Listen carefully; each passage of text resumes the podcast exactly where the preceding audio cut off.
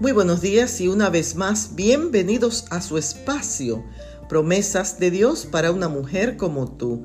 En el Evangelio según San Mateo el capítulo 28 y el verso 19 leemos, Por tanto, id a todas las naciones, haced discípulos, bautizándolos en el nombre del Padre, del Hijo y del Espíritu Santo desde mi infancia he conocido este pasaje como la Gran Comisión y es frecuentemente utilizado en las conferencias evangelísticas de las iglesias para motivar a los congregantes a predicar y traer personas a Cristo.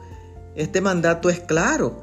Cristo desea que todos le conozcan y lo acepten y lo sigan él también desea que las personas le amen, le obedezcan y le sirvan dando el paso público de reconocer que es pecador y bautizarse por inmersión para perdón de pecados y para recibir el Espíritu Santo.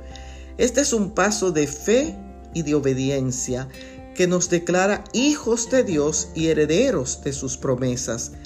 Que hoy puedas validar este pasaje llevando hombres, mujeres y niños al discipulado y al conocimiento de Cristo Jesús. Bendiciones.